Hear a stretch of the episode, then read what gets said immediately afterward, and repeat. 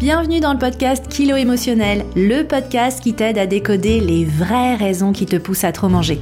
Je suis Johanna Verdi, coach de vie, auteur du guide Mon cahier Kilo Émotionnel, créatrice du programme Déjeuner en paix et moi-même ancienne mangeuse compulsive. Si la nourriture te rend dingue, si tu te jettes sur la bouffe à la moindre contrariété, si tu rêves de perdre du poids mais que tu es incapable de tenir un régime plus de deux jours ou deux heures consécutives, tu es au bon endroit. Avec ce podcast, je vais te montrer comment sortir de l'obsession alimentaire et faire la paix avec ton assiette et ta balance pour que tu puisses enfin consacrer ton énergie à ce qui compte vraiment. Hello et bienvenue dans ce nouvel épisode de podcast. Aujourd'hui, je voudrais te parler d'un sujet assez personnel et assez particulier en apparence. Je voudrais te parler de mes cheveux. Alors, je sais ce que tu te dis, tu te dis peut-être euh, c'est un peu bizarre, pourquoi elle veut nous parler de ses cheveux, c'est quoi le rapport avec le sujet qui nous réunit ici, à savoir la relation avec la bouffe? Mais attends un peu, tu vas voir où je vais en venir. Aujourd'hui, je voudrais t'expliquer pourquoi j'ai arrêté de me lisser les cheveux après des années, pour ne pas dire des décennies d'obsession pour les cheveux lisses. Je vais t'expliquer ce qu'arrêter de me lisser les cheveux m'a apporté, autant physiquement mais aussi ce que ça m'a appris et ce que ça a changé à un niveau mental, émotionnel et psychologique. Et je vais aussi t'expliquer ce que le fait d'arrêter de me lisser les cheveux m'a appris sur la vie, sur ma perception de moi-même, de mon entourage et de la société. Alors pour préciser les choses, je n'ai pas complètement arrêté de me lisser les cheveux et si tu me suis sur les réseaux, il y a peut-être une ou deux stories où tu me vois en effet avec les cheveux raides. Mais alors que je l'ai fait tous les jours pendant plus de 20 ans, je dirais que je l'ai fait à peu près 5 ou 6 fois depuis le début de l'année 2023. Donc tu vois, en 9 mois, 5-6 fois, franchement, crois-moi, par rapport à avant, ça n'a plus rien à voir. Alors, comment tout ça a commencé? Parce que pour arrêter de se lisser les cheveux, il faut commencer à le faire. Le problème avec mes cheveux a commencé quand j'étais toute petite. J'avais les cheveux bouclés, alors que dans ma famille, ma mère avait plutôt les cheveux très courts, raides et épais. Ma sœur avait aussi les cheveux épais, longs et raides. Mon père et mon frère, eux, ils avaient les cheveux ultra courts. Et moi, j'étais la seule avec cette tignasse bouclée et indisciplinée. Et j'ai encore des souvenirs de larmes versées le samedi matin alors que je me préparais pour aller à l'école, que je suppliais ma mère de se lever. Ma mère n'était pas du matin. Hein. Le samedi matin, euh, elle me laissait aller à l'école toute seule et elle n'avait pas forcément envie de se lever. Et je la suppliais de se lever pour me faire une queue de cheval. Mais je voulais pas n'importe quelle queue de cheval. Je voulais que ma queue de cheval, elle soit bien lisse, que mes cheveux soient bien plaqués, exactement comme je voulais. Mais malheureusement, ma mère, le samedi matin, elle n'était pas bien réveillée et c'était jamais comme je voulais. Et du coup, j'en pleurais. Et je me souviens lui en vouloir tellement et me dire elle est vraiment nulle, elle fait pas d'efforts, elle fait rien pour me faire plaisir. À cause d'elle, je vais être moche. Et j'ai vraiment souffert d'une obsession pour mes cheveux. Quand j'étais bien coiffée, je me sentais belle, quand j'étais mal coiffée, je me sentais moche. L'horreur pour moi, c'était à chaque photo de classe, parce que les photos de classe, elles avaient souvent lieu en automne, souvent avec un temps maussade, humide, de la pluie, et mes cheveux frisaient systématiquement. Donc du coup, j'avais quand même ben, quasiment que des photos de moi avec les cheveux qui frisotaient. J'avais vraiment associé que les cheveux lisses c'était beau et les cheveux bouclés, indisciplinés c'était moche. D'ailleurs, j'avais une preuve à l'école. La fille la plus courtisée de ma classe, elle s'appelait Laetitia. Elle était de type bretonne, blonde, avec des beaux cheveux dorés aux épaules, parfaitement lisses, raides. Et elle était aussi grande et fine. Moi, à côté, j'étais la petite brune, au teint clair, les cheveux brun noir, rebelles, des lunettes, un appareil dentaire et des semelles dans mes chaussures orthopédiques parce qu'en plus j'avais les pieds plats, tu vois, j'avais vraiment cumulé. Moi, j'étais pas la plus courtisée. Donc, j'ai fait un raccourci. C'est grâce à ses cheveux raides et blonds que Laetitia attirait la bienveillance et l'intérêt des élèves, et notamment des garçons. Et moi, c'était à cause de ma tignasse que je n'intéressais personne. C'est comme ça que j'ai commencé à développer la conviction que il y avait certains traits physiques chez moi que je pourrais pas changer. Hein. Je pourrais pas allonger euh, mes jambes, je pourrais pas changer la couleur de mes yeux. Mais mes cheveux, c'était peut-être quelque chose que je pouvais travailler et que je pouvais changer. Le truc, c'est qu'on m'avait jamais appris à coiffer mes cheveux. J'avais l'impression vraiment d'être une erreur de la nature et je cultivais en moi un profond sentiment d'injustice. J'ai vraiment commencé aussi à encapsuler l'idée que moi, j'allais devoir faire des efforts pour être belle. On entend souvent qu'il faut souffrir pour être belle. Mais moi, c'est quelque chose que j'ai commencé à intégrer.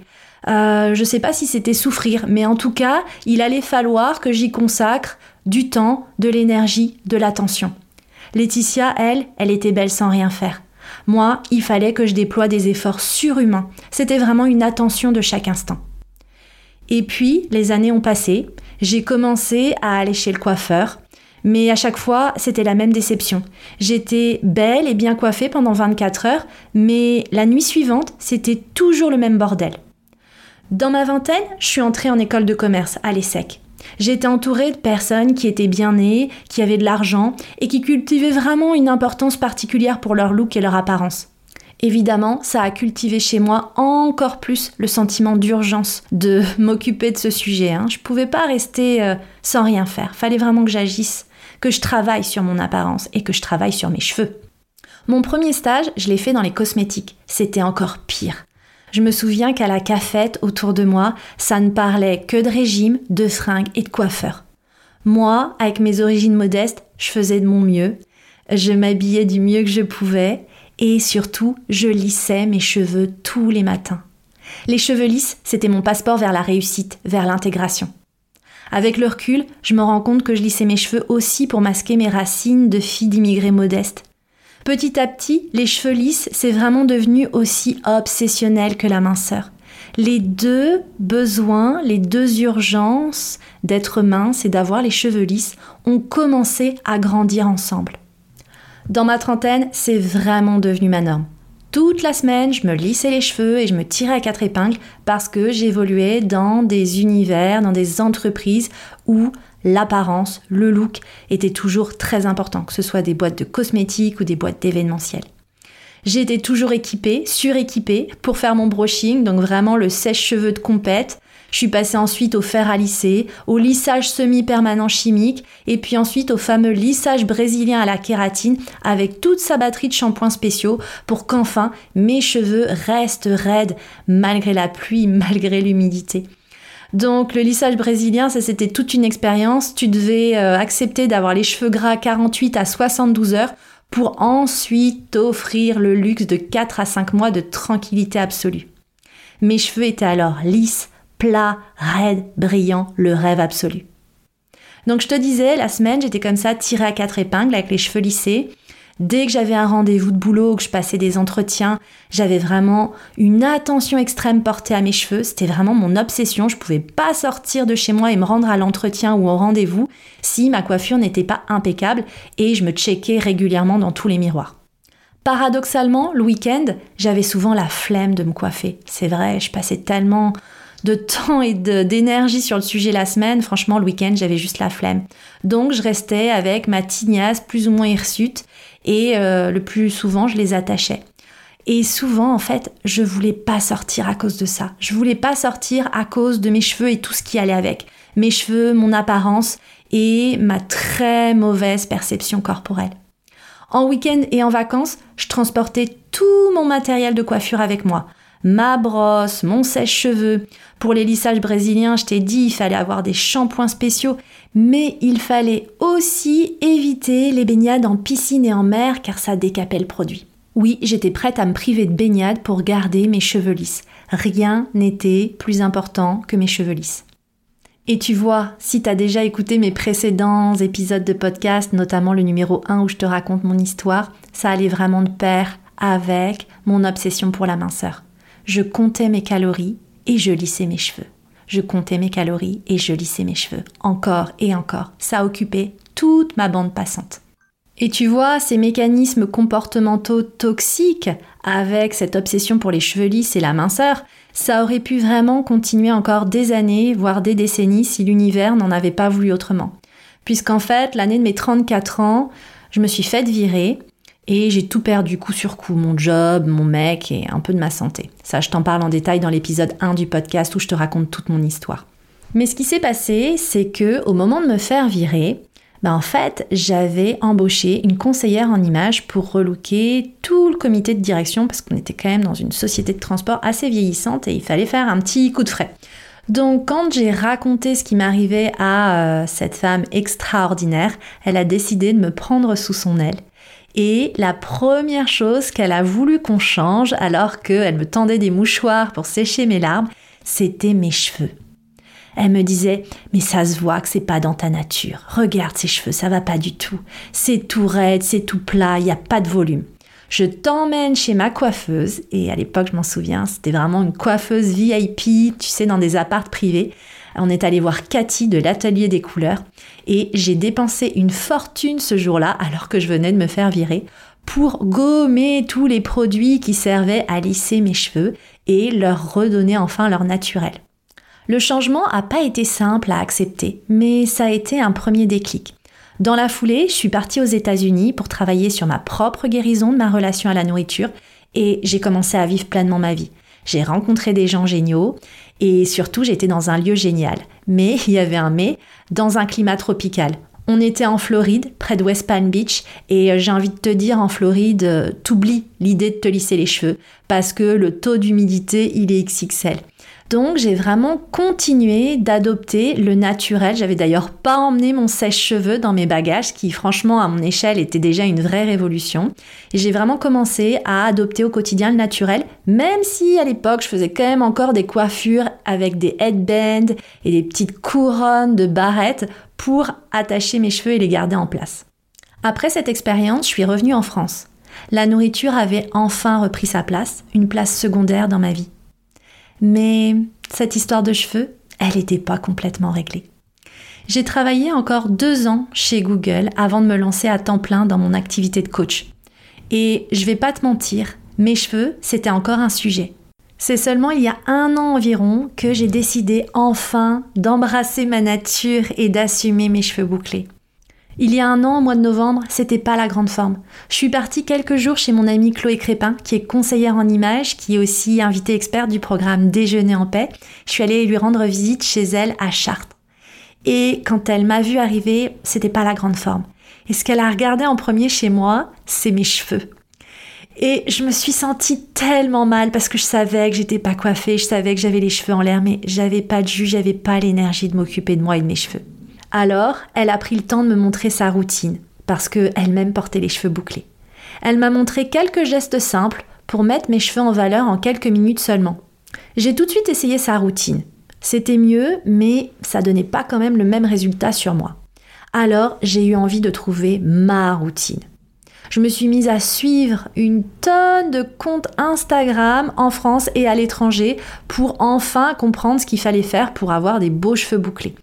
J'ai dû passer par l'apprentissage de cette histoire de porosité, de type de cheveux, comprendre ce qu'était un leave-in, un primer, un gel, choisir un shampoing adapté.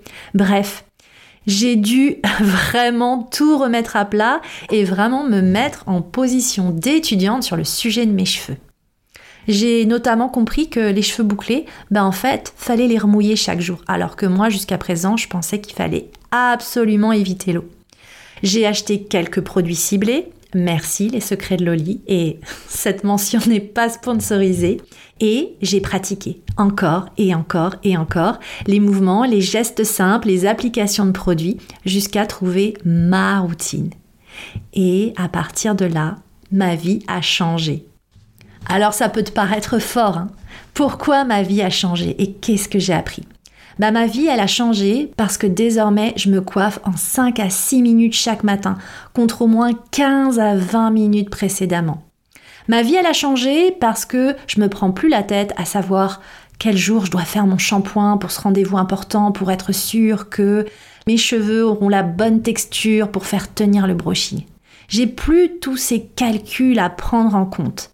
Ça ne prend plus toute la bande passante. Ma vie, elle a changé aussi et surtout parce que je me suis rendu compte qu'en lissant mes cheveux, je continuais de rejeter une partie de moi. Et en arrêtant de lisser mes cheveux, j'ai compris que je pouvais être moi-même, pleinement moi-même, même avec mes cheveux. Non, je n'ai pas à cacher mes cheveux, je n'ai pas à changer mes cheveux, je n'ai pas à transformer une partie de moi pour me plaire ou pour plaire aux autres. Et le paradoxe, c'est que les autres me trouvent bien plus jolie depuis que j'ai les cheveux bouclés. En embrassant la nature de mes cheveux, je me suis découverte moi-même. Et ça m'aide à mieux accepter tout le reste. Que ce soit les taches de soleil sur mon décolleté et surtout sur mes mains, que ce soit mes rides sur mon front ou au coin de mes yeux qui se creusent un petit peu plus chaque jour, que ce soit la peau de mes bras ou de mes jambes qui commence à être moins tonique. Ben oui, j'ai 42 ans. Assumer mes cheveux bouclés m'apporte bizarrement de la pétillance, de la jeunesse, de la joie. Ne plus me lisser les cheveux, ça a changé ma vie aussi parce que ça m'aide encore plus à me détacher du regard des autres.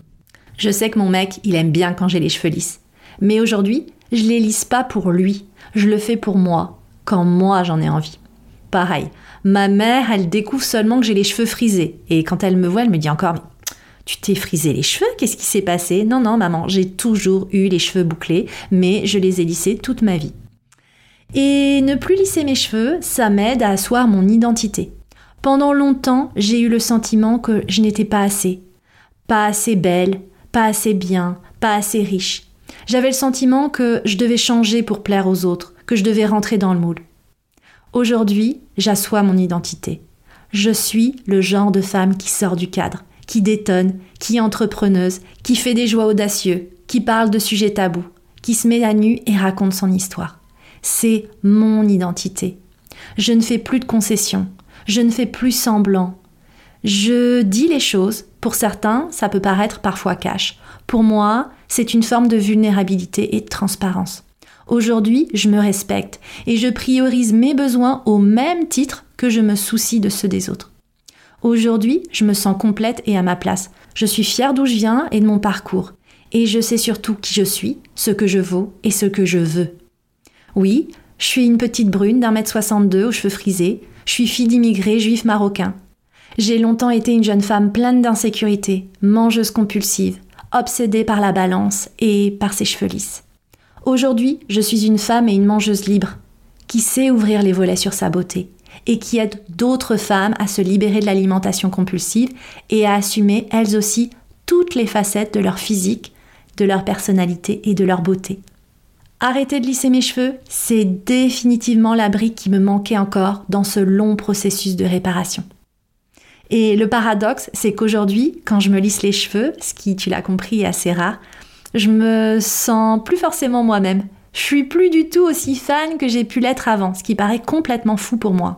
Et j'ai envie de te dire, c'est comme la bouffe. Quand tu as enfin le choix, quand tu te donnes enfin le choix, tu peux vraiment apprécier chaque chose pour ce que ça vaut vraiment. D'une certaine façon, tu peux vraiment en savourer le goût et la saveur et décider si c'est quelque chose qui te convient ou pas.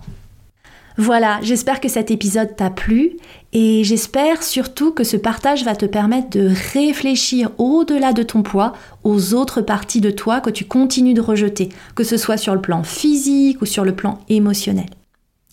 Si tu as aimé cet épisode, pense à laisser des étoiles sur Spotify ou un commentaire sur Apple Podcast. C'est vraiment ce qui va encourager les plateformes de diffusion à montrer ces contenus aux personnes qui en ont le plus besoin. Et nous, on se retrouve dans le prochain épisode. La semaine prochaine, je voudrais te parler de la peur du manque. Comment cette peur du manque se manifeste dans notre vie et nous fait manger, même si aujourd'hui, nous ne manquons plus de rien. Je te remercie pour ta présence et je te donne rendez-vous au prochain épisode.